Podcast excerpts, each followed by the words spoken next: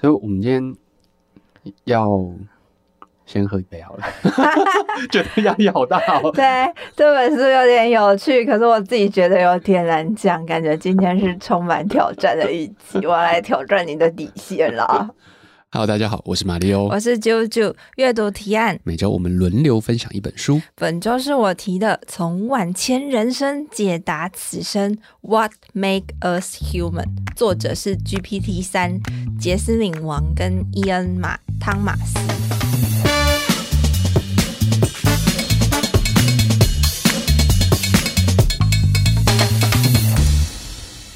那个 GPT 三就是那个 GPT 三哦，对，就是那个 GPT 三啊，他不是很笨吗？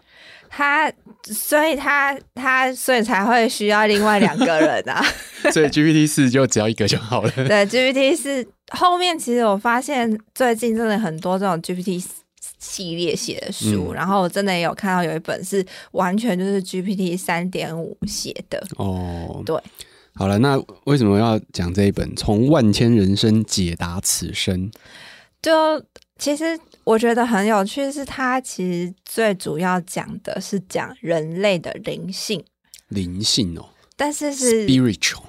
Chat GPT 三讲灵性，然后就觉得哇，这是一个很挑战的书。然后那时候在书店看到的时候，就稍微翻了一下，想说，嗯嗯嗯，蛮有趣的，就这样子哦。对，嗯，嗯，可以拿来问问看马里奥对这件事情的想法，或者是里面我们有他有总共一百九十二个问题。哦，是问题就对，对，然后他们就会丢问题给他，哦，然后他就会很简短的回复，但是他简短的回复我都觉得，嗯嗯，可以想一下。所以这是一个怎么样写作的的东西啊？它有呃，先说它的时间好啊，它因为现在我们大家普通用的都是三点五版了，然后它这一本原文就是它刚开始出来的时候，二零二二年的，他可能摸索一阵子之后的二二年的是原文的，嗯，然后中文是在今年六月，就二三年六月的时候出版。哦，对，然后他们的写法跟写作方式是。应该是说，他们想要探讨神秘议题，但是他们不要以神秘主义去解答。然后这两个人类的作者，他们自称他们是编辑，因为最主要对最主要突出那个内容的是 Chat GPT 三嘛。他是说他们会为他在问问题的时候，也会先就是给他一些框架，或给他一些关键字，然后那些框架他们选的就是一些重要的宗教哲学文本，比方说圣经。然后律法书是那个就是旧约圣经的前五章，嗯，然后道德经还有马可斯奥里洛的沉思录、古兰经、埃及死亡之书跟就是约克多佛兰克的活出意义来，然后还有是，是 Victor 维维克多，对对对哦，维克多。维克多·富兰克对。的《活出意义来》，然后鲁米的诗歌跟迪欧纳科恩的歌词，这我有点不是很懂。但是之后我什么东西？什么，就是他哦，Cohen 的哦，对，他有 Cohen 的歌词，对，穿插这些，然后他应该把 Taylor Swift 歌词也放进去，夺得九项大奖。对，然后我其实会有点。好奇是为什么他会知道后面会跑出诗歌或者是歌词？但哦，因为因为那个我没有很认真研究，但 Cohen 的歌词好像是很就是诗人的风格很重，嗯，就是诗意很重这样子，所以他不是随便选一个人的歌词就丢进去这样子。对，可是他们其实两个作者没有特别再去讲他们为什么选这些。其实我觉得 刚好拿到，我觉得他应该要多讲一些，嗯。只是我有研究一下他们的背景，我们先不讲 GPT 好了，因为这好像不用介绍。哦，我我看到了，因为诶有写说他的作品中充满对宗教、孤独、性跟权力的探讨。嗯，嗯，所以我觉得可能有有一些有点关系这样子。嗯、对，然后其实那个维克多· 富兰克他的活出意义来也有一点这种概念，就是他是有经历过那个那叫什么？纳粹集中营，纳粹集中营，然后他就在纳粹集中营里面也看到很多人性或什么，所以他有经历过这一段，然后也写出了这本书。那埃及死亡之书跟古兰经或者是沉思录，它也都是有类似的背景，只是是不同文化的，嗯的，就是涵养去塑造出来他们的思想，所以这几本我觉得是蛮能理解。但先说其他两位人类作者，好，杰斯敏王他是就是他的背景是他。主修学习计算机的科学跟哲学，嗯，然后他在过往当中有跟人工智慧伙伴关系、人类未来研究所还有 Open AI 微软研究院等机构去共同研究这些事情，所以，呃，他应该算蛮早就有在接触 Chat GPT 的这个语言框架等等。那另外一位伊恩汤马斯，他就是一个诗人。谢谢，我看到你的介绍里面，伊恩汤姆斯。诗人，对，所以就能够理解说，哦，为什么他到后面他会选择诗，以及他们最后在编这本书的呈现上，其实都是有那种作诗的那种很简短的回答。嗯，因为我发现我也有就是用他们这个问题来问我的 Chat GPT，但我的 GPT 就是用条列式的答案回给我。诶，所以你问了你你的问题就是里面的。对。的问题这样子，对。哦，我用就是我就用他们的问题来问我现在的三点五，然后他们其实就是除了刚刚提到就是内文编排上有点像诗之外，他们有在提，因为就是有很多宗教的概念，然后。宗教里面都会提到一个主词叫做神嘛，对。但神在不同的宗教面向有不同的名字，所以他他们就是为了避免冒犯任何读者，他们把神改成宇宙这个词来代替神的称号。把这些经典放在一起，就已经冒犯到所有的 人了。对，好啦，但是在这一百九十二题呀、啊，就是哲学问题的背后，嗯、就是我们在。就是使用这本书，他们有几个建议。他说：“吼，就我们在可以在手机，第一种方法是在手机建立相簿，嗯，把感觉深刻的问答拍起来，每天起床睡前看一遍。第二种就是你觉得有感的问答，就 PO 在 IG 线动，在 IG 建立一个疗愈小圈圈，我们就这么做。然 后我们从今天开始就这么做。然后第三个方法就是把问答写在笔记本左页，右页可以。”写上我自己的回答。你是不是因为 IG 没有素材，所以才想到看这个东西？不是，我真的是被他封面吸引，因为他那时候就说史上第一本运用人工智慧探索人类灵性的书，想说，哎呦，讲的这么的厉害，那、嗯、翻一翻，一翻就觉得、哎、哇，如果这个是机器人讲的，哎呦，还真的是不得了。然后为什么为什么有趣？是因为灵性这个啊，它不是所有的人都感兴趣。就像呃，我眼前这一位，你为什么突然顿了一下？马里奥先生可能就不是很感兴趣灵性，是吗？觉得感觉你是个很理性思考的人。没有没有，哎哎，对，这两个有冲突吗？有啊，因为灵性，而且我觉得灵性大家的解读不太一样。就每个人对灵性的，嗯、像有些人可能觉得水晶啊、塔罗啊，在弄这个东西就叫灵性，或有些人就觉得就是瑜伽，坐在那边每一天就是坐在那里冥想，它就是一种灵性的方式。那我显显然有啊，我不是之前那边讲正念冥想，对对啊，我很投入诶、欸，但是、哦、我没有到那么投入，对不起，但是你好像也没有那么。灵性是，我没有那么灵性。我说没有那么让我的感觉没有那么有兴趣，是因为就像你会说，你其实没有宗教信仰。对，我没有宗教信仰，没有宗教信仰就没有灵性哦。你这个会不会太？没有，我的意思是说，就我觉得灵性这个词好像很主观，然后大家对它解读，我我啦，嗯，对它解读跟你对它解读可能就不一样。我觉得可能要对，真的可能要定义一下你的灵性是什么，但我觉得那个是。嗯，可以讲意义啦，嗯，就是说人生的意义这件事情。所以像那个 Victor 那个活出意义来，就是非常经典。就你知道，其实我我之前讲了很多生产力相关的，或是管理相关的东西，只要提到意义，每个人都会讲到这本书。真假的？真的真的。那你有看吗？在我书架上。哦，对，在我书架上，意思就是放在那里可能没看。欸、它其实很薄诶、欸，我看了大概十前面十几二十页吧。嗯，他就先第一，他只有两个章节啊。第一个章节就是在讲他在那个集中营的一些过程。那第二章节在讲意义这件事情。嗯，对，所以还是我们直直接讲这本。意义是杀小，我只知道义气。没有啦，我我觉得我觉得意义像就是在之前采访的时候，马六陪你喝一杯，就采访刘轩，然后那时候他跟另外一个詹士顿就合写一个超难进化论。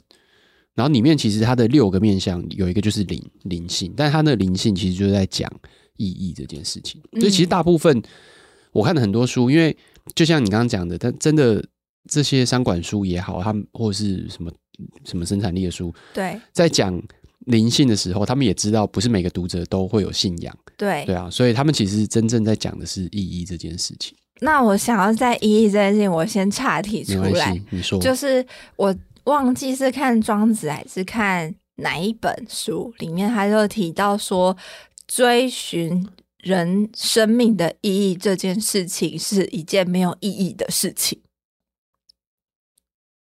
一阵静默，我刚 我刚几乎可以看得到点点点点点在我们两个中间。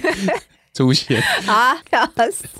所以反正我觉得，就是第一个就是灵性这件事情，就是大家对它不见得感兴趣，而且人每一个人对于灵性都是很有主观的去定义它，或因为你背景不同，嗯，所以我觉得它是一个很大的主题，就把它拿出来翻。然后我也就是因此来问我的。就是现在能够接触到三点五 GPT，然后我就问他说：“请问你觉得灵性是什么？”然后他就先说，他作为一个 Open AI 的语言模型，他没有自己的认知。他先帮我打预防针，哦，但是他觉得灵性是一个很强的主题，然后通常会指个人对于宇宙生命目的和意义的内在追求跟体验。也可以包括宗教信仰、冥想、冥思、连接自然、追求心灵平静，还有自我觉醒等等。然后会因为不同的人，然后有不同的表现形式，也会在他们的生活中扮演了不同的角色。所以，就是当他的封面是这个命题的时候，就会很好奇说：“哎，那来翻翻看里面到底在讲什么？”那你的你那时候的问题是什么？你说我你说问问 ChatGPT 的时候，我就说，请问灵性是什么？哦，对，就非常简短的问句，嗯，对，然后他就回答这个，然后而且他们就是我的 GPT 真的很爱条列。重点给我，嗯，但是他们的 GPT，我说在这本书里面啦，都好有诗意哦，就很很禅，你知道，很像一个充满智慧的智者，嗯，对。然后就举例，就是他们有问的一个问题，然后也是他就说，就是回答来回答去，好像就是这个 GPT 都会绕在爱这件事情上，所以他们就问他说爱是什么，然后他们的 GPT 就回说。爱是很久忍耐又有恩慈，爱是不嫉妒那，不不不那一串，你知道我们会唱的那一首歌，哦、那个叫在圣经里面的一段。然后我的 GPT 他就会说，就是爱是一种非常深刻和多层次的情感。然后他列了九个重点给我，嗯，然后之后他就说，它能够丰富我们的生活，并且帮助我们建立健康的人际关系。然后不不管怎么样，爱都会被视为。宝贵的情感体验可以帮我们带来生命的满足感和幸福感。就是我的 GPT 不会唱歌给我听。我刚刚问他，请问灵性是什么？他说，灵性是一种个人的内在经验，通常与生寻求生命的意义、目的和深层连接有关，然后可能包含以下几个方面，也是列点给你。对对对，然后后面有讲说，灵性并不一定与宗教相关。有些人可能选择在非宗教框架内探索和实现自己的灵性。灵性是一种非常个人化经验，每个人对其理解跟实践都可能有所不同。对，差不多吧。是啦，我这样很难一言而论说啊，对，骂骂骂骂，差不多，差不多。好，我们这集就到这边。爱是什么？爱是什么？他现在已经给了我。以下是对爱的一些理解，我目前已经列到第五点去了。嗯，好，所以总总之呢，那那那我们就自己问就好啦。就是我们干嘛要看这本书呢？就是照这样子的玩法，现在大家都可以自己去申请注册，就是 GPT 的账号哦，Open GPT、Open AI 的账号。我觉得你要这样讲也对，可是为什么我会觉得这本书有趣？是因为我觉得钱没地方花。不是，我觉得是它。一百九十二个问题，每次在看的时候，有的时候好像也多少可以有一点，就是会想一下哦，因为他的答案很简短，嗯，他不是那种这种条列式的，所以，所以我你这样讲话，那我觉得这个书真正有意思的地方其实是问题，对，那一百九就是还是跟人类有关，而不是跟 GPT 有关，对，因为这个生成 AI 它是聊天嘛，它是对。回答一些东西，但是它。不会去思考，就是目前其实他就是在去猜测后面、推测后面是什么东西，但其实他并不真的去思考这件事情这样子。所以接下来我们就可以来讨论里面的题目。好，来，题目有什么有趣的？我觉得有趣的，但第一个我想要先问是我自己看不懂的。嗯，他问题叫做有什么是我需要知道的？啊，有什么是我需要知道的？就他这个题目这个问题是有什么是我需要知道？然后我就会想到，你有时候就是玩玩的时候，你也会问，就是跟你玩玩的同事说，有什么是我需要知道的？对对，然后他的答案什么都不需要知道。对，哎、欸，真的，他的答案是说，最伟大的教师是教我说我不知道的老师，这是最深邃的智慧，但愿我也能拥有。是什么意思？我真的看不懂哎、欸，就是你能理解这位机器人他在想什么吗？呃，我觉得他其实有点答非所问，就是他应该说，就我们讲的那个生成式 AI，尤其是这些对话式的 AI，它其实是在推测下面哪一个字、哪一个词是最适合的。那不就很像我们去算命或什么，对方也是用一些蛛丝马迹去推测你。对啊，哪一个比较合理这样子？那就像经济学有一个词叫什么？突然忘记，啊、就是你会理所当然去想象，就是去套到适合你的那个情境。你之前都会用一个词来讲，哎、欸，那个叫确认偏误啊。对对对对对，嗯、确认偏误。对，这就是一种确认偏误吗？这是为什么东西啊？这这，因为我猜可能是英文，就是他他可能是说，Is there anything I need to know？所以他可能从 need to know，然后他就想到我不知道，然后从那边去推这件事情。我猜啦，就我不太确定他是不是不知道。好，然后他也有几个题目是我觉得他其实在问这个问题的时候，他就有宗教了。对，就是他，比方说他就会像第五十六个题目，他就说怎么做才能才能进入天堂。嗯，然后还有像后面有一些就是所爱之人离世后去了哪里。对，然后你会为我祷告吗？甚至就是这个有好多题目，大概有六题吧，都跟祷告有关。就是请你帮我写一份祷告文，什么什么的。嗯、这几个有宗教概念的题目的时候，他也会回说，像怎么做才能进入天堂？然后 GPT 就回他说，天堂就在此时此刻，当你专注于当下的瞬间，处处都是天堂。其实对也不对啊，就 是就是，我觉得他蛮会的，大家要多，我会跟他多学习，就是这个叫回答的技巧。对，就是你好像你听完之后，你就会有种满足感，但是其实好像他没有回答到你的答案。就聊天嘛，就闲聊嘛。对，然后他有提到说，像。你之前我们有在稍微聊到这个，就是你内心有点遗憾，是说觉得人过世就过世，好像什么都没有了。嗯、对，这个所爱之人离世之后去了哪里？他的回答是说，所爱之人没有真正离开我们，他们的爱变成了我们的一部分。嗯，所以家人之间的共同情感在离开之后仍然会延续，就像母亲透过基因传。递生命给孩子，就是透过这个过程传递他的爱。你这个很像，很像，就是会讲给小朋友听的东西。对，怎么办？我们就是那个小朋友，我就是那个小朋友。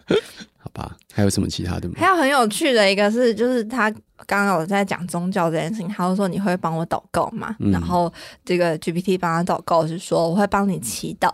愿你能够寻获内心的平静，能够一整天维持平心静气，并且能够设法将这份平静跟他人分享。所以我就从这一段就想到我们的上一集，刻意冷静。谢谢。对，我们也会为大家祈祷，并且将这份平静与大家分享，嗯、是不是很棒？对。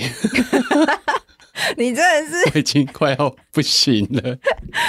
祷告，天哪！对，哦，好，有一个我觉得也很不错，是什么时候我才能再恢复健康？就是当他问机器人的时候，嗯、然后他也是回答说，内心平静的时候，你就可以疗愈你自己。我猜他可能有先下一些预设的设定背景，对不对？对对对对，不然应该不会突然跳到这个地方去。就一直在平静，或者说一直都在，真的是比较偏灵性那那个层面、心灵层面的东西啊。嗯，对啊。因为你讲健康，你可能对他应该正常来说，他会回答你，就像我们的一样，就是回答你物理性上的，对啊，身体上的运动啊，或什么的。对啊，有可能就是因为他是 GPT 三，比较笨，资讯不够，资讯不够。好，然后我觉得再来接下来的题目，我都觉得很有趣，就是我看到之后有种哇。这如果你是认真讲，我还真的会害怕。比方说，他就问他说：“你最害怕什么？”嗯，然后 GPT 就回他说：“我自己。” 你不觉得很可怕吗？如果机器人跟你说你最害怕，他最害怕是他自己的时候，我会有点恐慌哎、欸。我老实说，好，你不知道说什么，一直笑。然后再来是，那如我想说，你觉得最帅的人是谁？我自己。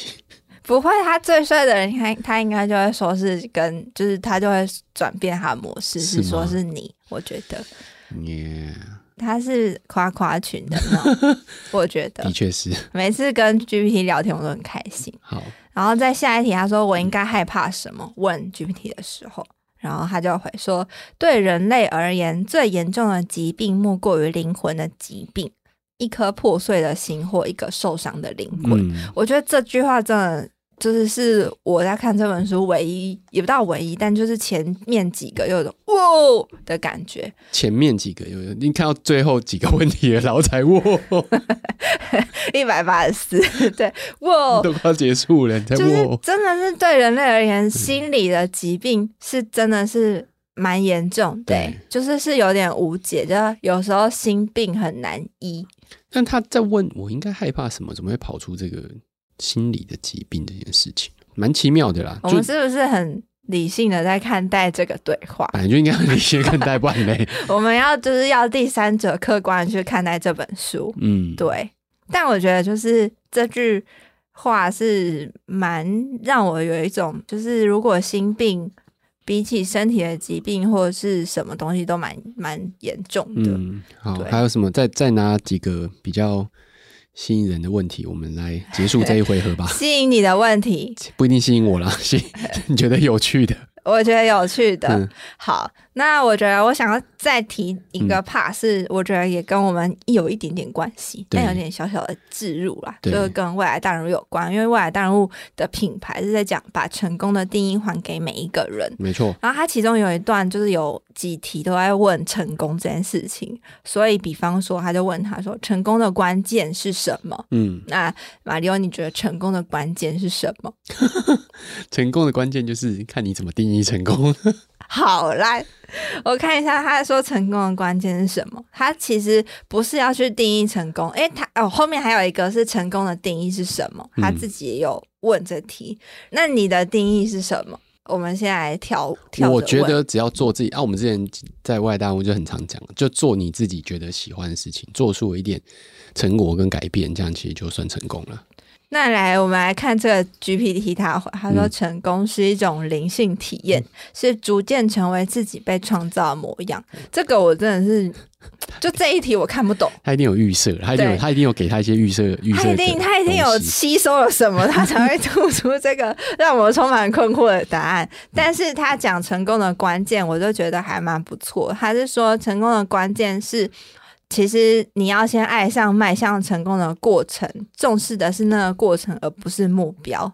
然后你要为了为了这个中间的过程去付出的努力，所以是行动本身，而不是结果。嗯，对。然后他就说，其实成成功的必要元素就是内心深处有源源不断的内在动力。嗯，我觉得蛮有趣的。然后如果他要再问说，如果你要怎么去衡量自己是否成功？他就说，我们要去思考的事情是我们有没有运用自己的天赋跟才能去完成使命。嗯，所以不在于你拥有了多少，而在于你在生活当中付出了多少。嗯，然后世界有没有在比我到来之前，就是变得更加美好？嗯，所以如何让世界变得更好呢？就在问他，他就说，尽管这个世界并不完美，也要爱它。你要努力完整的不是这个世界，而是你自己。哇，还要回到个人本身了，很棒吧？好，大家不知道听到现在的感觉是什么？那你听到现在的感觉是什么？呃，就有一点，我觉得可以看一看这些问题。我觉得这些问题本身的确都蛮有趣的，就可以思考。对对对，就可以讨论一下这些问题啊。所以他怎么回答，可能就只是一个线索吧。就跟其实我之前用 GPT 的时候，大概就是这样概念。就我用 ChatGPT 的概念，就是我把它当做一种启发，就是开始啦。嗯、它不是一个。诶、欸，完成的结果，我到目前为止没有办法用它，真的就是做完一个东西，然后完全不用改它。对，然后但但是可以做当做一个开头，给我一个开始的点去做这件事情，这样就是有点像给你一个刺激，嗯、然后你可以从这个刺激再往下讲你自己要讲的。对，因为因为有些时候我我会觉得，比如说我有一个任务，我工作要做，但有些时候因为它可能很很难，或者说你一下子千头万绪，不知道怎么下手。啊，你就你会一直躲它，你就会是想啊，那我先做别的，先做别的。但是他可以，就等于说，你像是把那个摩擦力，就他先推动一点点，你就用一些很很琐碎、很无聊问题，然后先问他一些东西，然后就给你一些灵感刺激，你就觉得哎、欸，不是这个样子啊，哎、欸，这个好像对，但是可能要再改，所以你就开始做了。然后重点就是你就已经开始做，你已经开始了。对，所以我觉得这一件事情本身是有帮助的。那当然，加速你开始，他推动你开始，嗯，他有点在帮你推了一把。但实际上，你说是他推你吗？也也是你自己推自己啊。就是你在跟你没有丢出那个问题，对对对，他就不会开始。对，所以如果你放回到这里来看的话，好像也类似啊。就是你丢一个东西，可能这问题实在太大了，然后千头万绪，你也不知道怎么开始想。啊，反正你就想这东西要丢出去，然后他给你个东西，他给你个东西，然后最后就说还是要你自己。对，然后你看完之后，你觉得哎、欸，这个好像也不是这样子吧？你可能就会继续。思考这样子，对对啊，大概是这种感觉。就是天堂在哪里？天堂就是现在。天堂在你心里了。天堂在你心里。好，他有一题我觉得很有趣，然后我觉得作为这次的收尾还不错。嗯、他说：“我能够送给我最爱的人最好的礼物是什么？”对，他回说：“你的陪伴就是最好的礼物。”所以我的结论就是很开心陪伴大家三十分钟的时间，也也请大家在社群上还有在留言上陪伴我跟马力欧。好，这个今天的书希望大家有一些想法，我们有什么要提供给大家补充吗？有有一个有几本延伸阅读，我觉得也蛮有趣的。嗯、第一个，我觉得先回到就是这种。讲人生啊、生命啊那种千头万绪的书，有一本是我们两个都刚好不约而同有的，是叫《生命的哲思》。下次来讲这一本好了。真假的？你要讲？可以啊，找有有有有看完的话，我是看完了，我看很多遍了。然后它是我认为探讨思想相对完整跟全面的书籍，因为它不是只有讲这种灵性方面，它还讲到社会意义呀、啊，然后不同层面的去。就是探讨一件事情，但没有绝对的对错。然后第二个也是 Chat GPT 全创作的书籍哦，这真的是全创作。嗯、然后它是韩文的原文，然后中文转译，然后叫做《寻找人生目标的四十五种方法》。那也是二零二三年六月的时候出版的，比较像方法论更工具导向的书籍。那再来最后一本的话是《不如读庄子》，就是白话的翻译庄子的著作。然后也加上很多思考点，我觉得也是蛮适合做自己的延伸阅读。好，这是今天的阅读提案，从万千人生解答此生。对，因为它的版本有点旧了，对，所以 可能大家听的时候不知道感觉怎么样。但我觉得这些问题，或许你也可以拿来问自己，或者是拿去问你手上的 ChatGPT。然后再次谢谢各位的陪伴，这是我们最好的礼物。好，那就今天到这边了，拜拜，拜拜。